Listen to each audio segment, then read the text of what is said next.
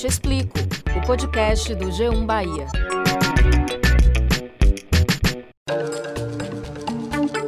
Olá, eu sou Valma Silva, editora do G1 Bahia. E eu sou Camila Marinho, repórter e apresentadora da TV Bahia. E esse é o Eu Te Explico, o podcast do G1 Bahia.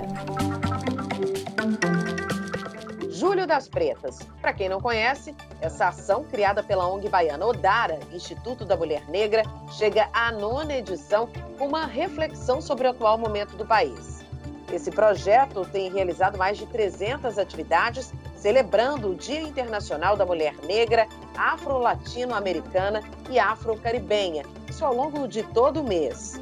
O objetivo esse ano, Camila, segundo o Instituto Odara, é denunciar as diversas formas de genocídio da população negra e mostrar como mulheres negras têm se organizado em todas as esferas da sociedade, apontando soluções para o país a partir da luta antirracista, antipatriarcal e pelo bem viver. O Júlio das Pretas também celebra a líder quilombola Teresa de Benguela, símbolo de luta e resistência do povo negro, que fez história ao liderar comunidades negras e indígenas na resistência à escravidão no século XVIII, depois da morte do marido.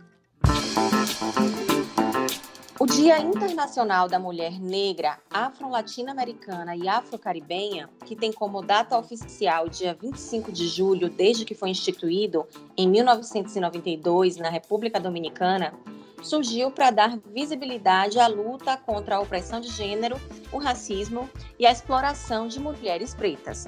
Afinal, são muitas as lutas travadas pelas mulheres pretas no Brasil e no mundo. Este é o assunto do episódio de hoje do Eu Te Explico.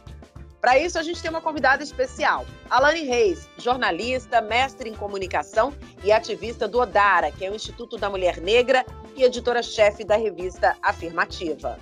Alane Reis, muito bem-vinda. Queria começar do princípio de tudo, que você pudesse nos explicar como é que surgiu o Júlio das Pretas e sei que há também agora o Júlio das Pretinhas, é uma outra iniciativa, mas queria que você falasse um pouquinho mais para gente. Sim, sim. Obrigada, Camila, Valma, por esse, por esse convite aqui, né? É, então, o Júlio das Pretas foi criado em 2013 pelo Odar Instituto da Mulher Negra, que é a organização que eu integro e participo aí. E uma motivação muito grande para a criação do, do Júlio das Pretas era que o 25 de julho era usado até então, naquele momento, muitas vezes por, por instituições privadas, empresas, muitas vezes por políticos, que não necessariamente vinha fazendo uma construção mais sistemática de combate ao racismo, de combate ao sexismo que é necessário, mas usava aquela data específica para a realização de eventos, para realização de atividades até um pouco folclóricas, que não refletia necessariamente a construção do movimento de mulheres negras, que é uma construção de décadas no Brasil, de três décadas, e que, é, mais uma vez, é, eram os nossos corpos, as nossas bandeiras, os nossos signos usados e esvaziados em uma data que não era uma data necessariamente para ser comemorativa e celebrativa. Celebrar faz parte da vida, mas o Júlio das Pretas ele tem como finalidade é, fundamental demarcar a luta das mulheres negras por uma outra sociedade. E isso quer dizer uma sociedade sem racismo, sem sexismo, uma sociedade em que as pessoas elas, elas tenham oportunidades e direitos iguais, independente de raça, de gênero, de classe social, independente do lugar que ela nasceu, da religião que ela cultua. E aí isso virou o Júlio das Pretas, né? Nasceu na Bahia só que no, no, no, ano seguinte aí a região Nordeste toda já fez também. E aí nos últimos anos a gente tem percebido como virou um movimento, uma ação de incidência política nacional. Nós, enquanto movimento, estamos organizados em todos os lugares da sociedade brasileira e temos perspectivas de mudança para um, a construção de uma sociedade de bem viver, de uma sociedade de igualdade, em que todas as pessoas estejam incluídas. E se somos nós, mulheres negras, as pessoas que mais estão a parte do acesso aos direitos, a parte do acesso à renda, é como diz aquela, aquela fase, a frase clássica aí, né, da filósofa e ativista Angela, Angela Davis, quando as mulheres negras se movimentam, quer dizer que toda a sociedade se movimenta não à toa, não é uma frase de efeito.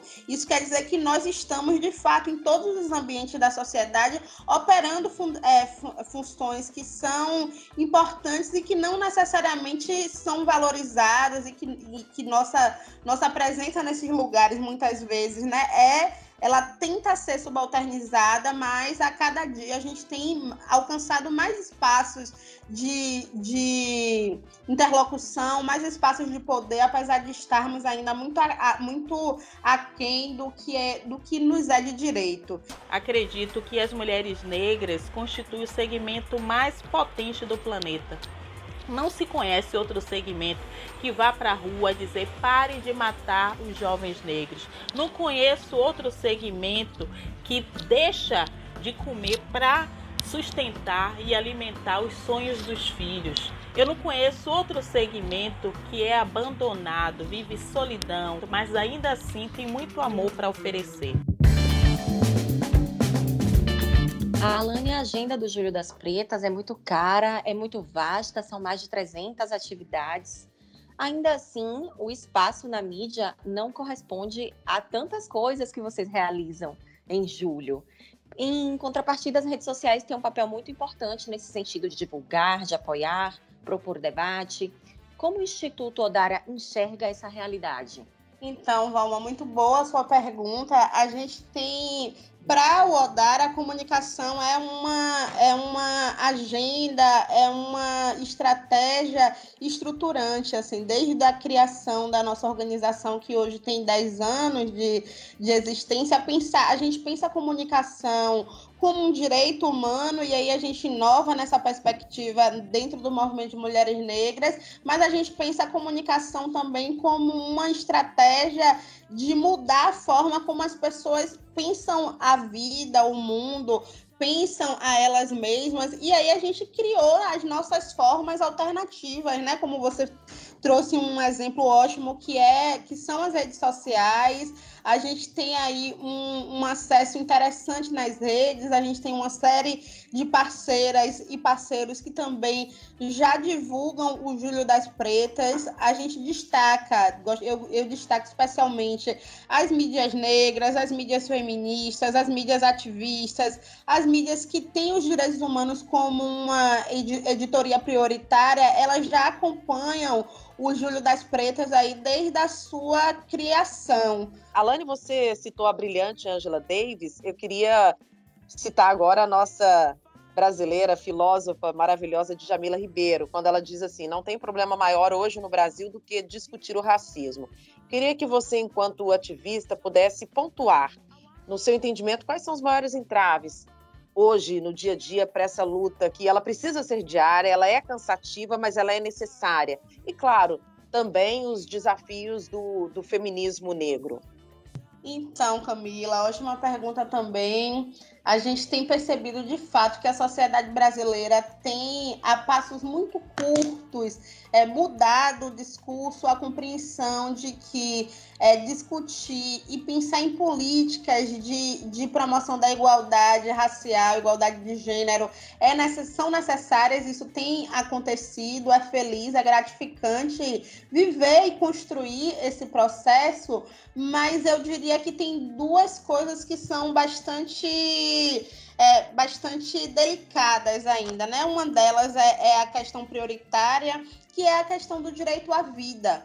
A gente tem percebido o crescimento do debate racial e, em relação a, ao acesso ao emprego, à renda, à escolaridade, com as políticas afirmativas, mas tratar da questão do genocídio, da questão da violência contra a juventude negra, da questão do feminicídio das mulheres negras ainda é uma coisa que ou é, ou é muito pouco falada e aí passa por um processo de silenciamento estrutural sistemático ou quando é falada normalmente aí pelos grandes veículos de comunicação ou por, ou por outros espaços, ou quando algum político costuma é, citar a agenda do direito à vida, do genocídio da população negra, normalmente o faz de uma forma que é muito superficial ainda para a real gravidade do problema. Eu sou uma mulher branca e queria que você pudesse explanar para todos que estejam nos ouvindo, né? Muitas vezes é, pessoas brancas dizem assim, ah, eu não tenho lugar de fala,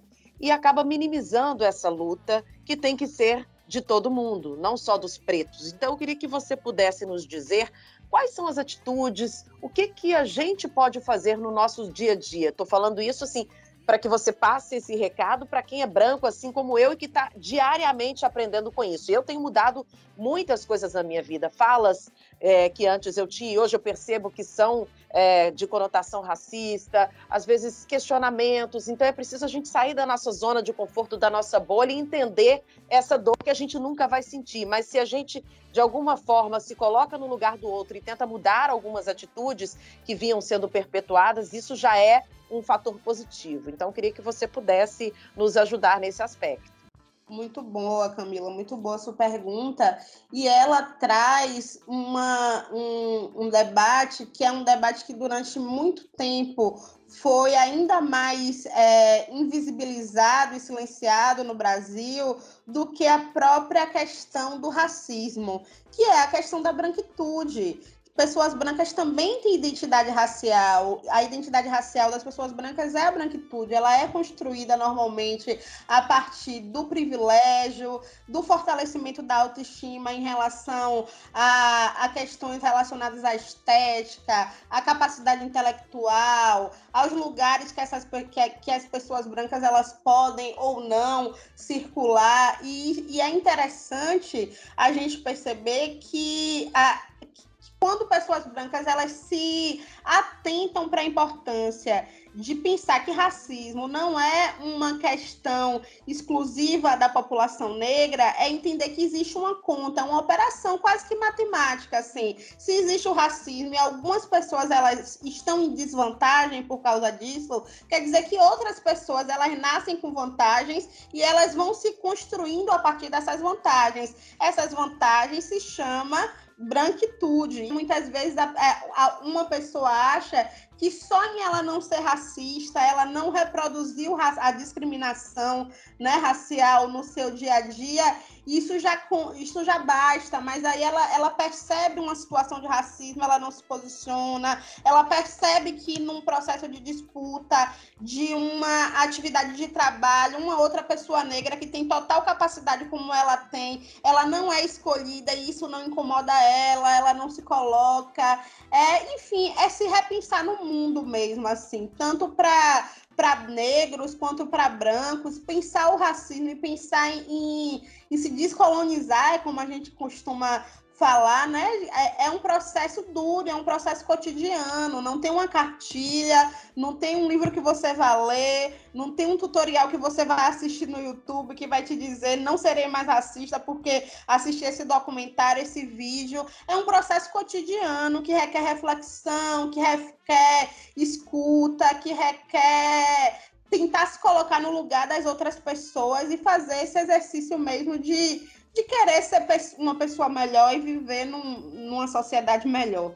A gente está falando de dívida histórica, né? E olhando em retrospecto, é impossível não lembrar que a sociedade vinda de África não prezava por hierarquias, mas, sabidamente, era uma sociedade matriarcal.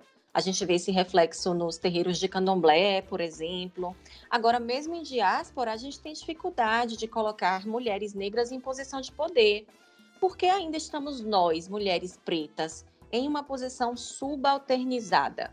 Essa pergunta que você traz, Valma, sobre as mulheres negras na diáspora acessarem é, espaços de poder, é, diz diretamente sobre o que eu gostaria de comentar da fala também de Camila, que é que nós deveríamos ser todas iguais, é o que é o que reza a Declaração Universal dos Direitos Humanos, é o que reza a Constituição Brasileira de, de 89. Só que a verdade é que nós não somos iguais, nós somos diferentes a partir dos nossos lugares sociais e raça, sendo aí um demarcador social principal da sociedade brasileira, quer dizer que você vai viver as experiências de acesso a direito e aí também de acesso a recurso, de acesso a espaços de poder, de acesso à participação política, à participação econômica, a partir também dos lugares sociais que você vem. E aí, sendo a sociedade brasileira racista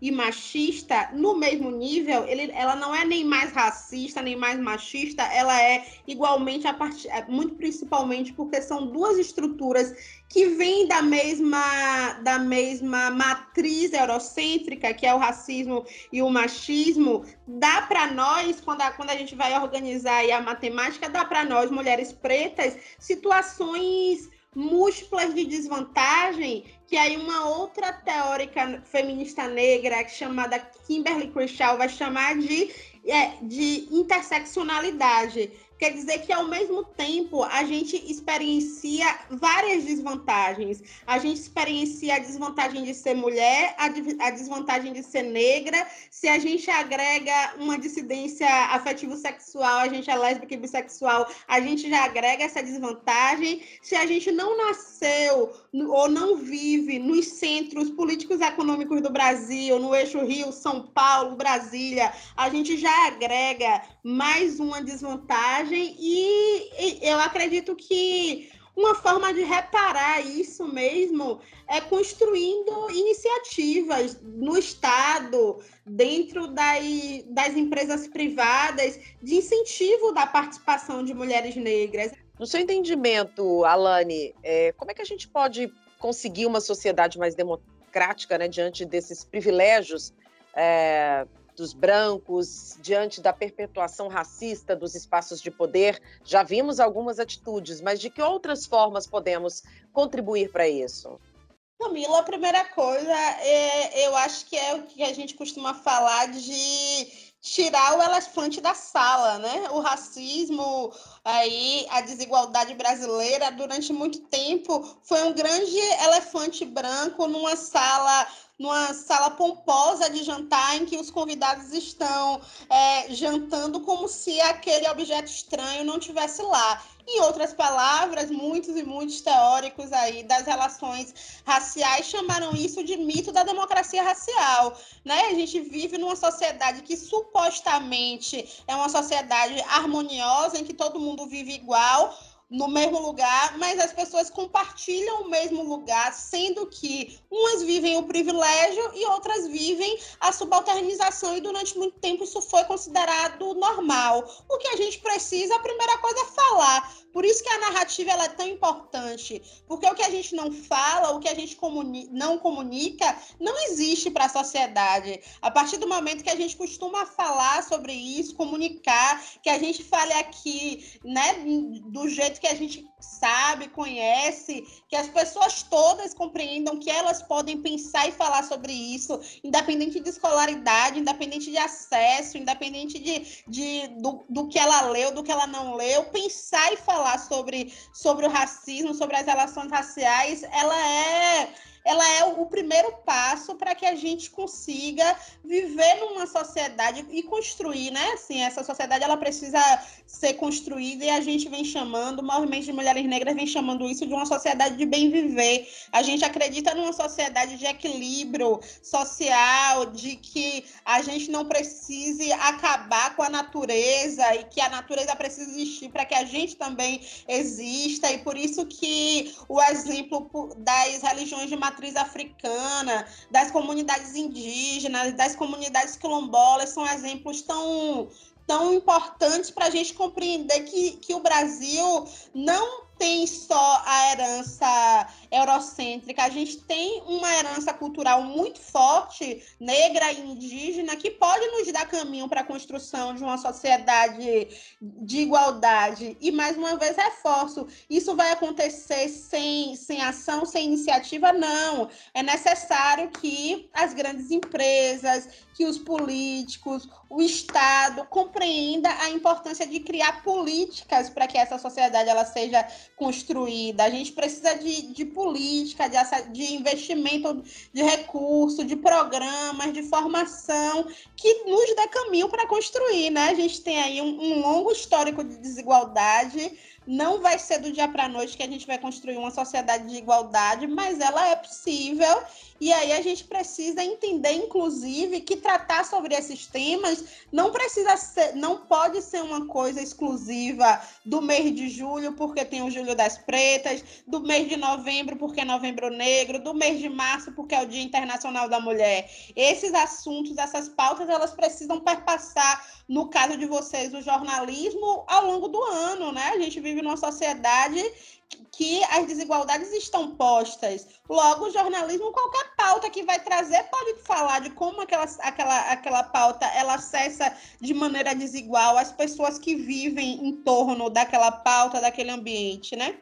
Para encerrar nosso bate-papo, Alane, eu quero falar de aquilombamento, que obviamente não é um movimento novo, não é recente, mas tem ganhado muita força, principalmente na internet ultimamente. É, isso pode ser visto como um sinônimo de mudança, para além das, dos avanços que você já mencionou. Será que esse é um sinal de novos e bons tempos para o povo preto, sobretudo as mulheres? Maravilha, Valma. Aquilombamento é uma palavra muito bonita e que significa uma o exercício de, de uma prática de vida, de uma forma de viver, de, de sobreviver, que ela é, ela, ela, ela sempre existiu, né, na sociedade brasileira. O aquilombamento que a gente vem, vem falando e tratando mais na internet, na verdade, diz sobre os, os espaços de organização política, os espaços de solidariedade entre pessoas negras, que ele pode existir em qualquer lugar, em qualquer lugar que tenham pessoas negras.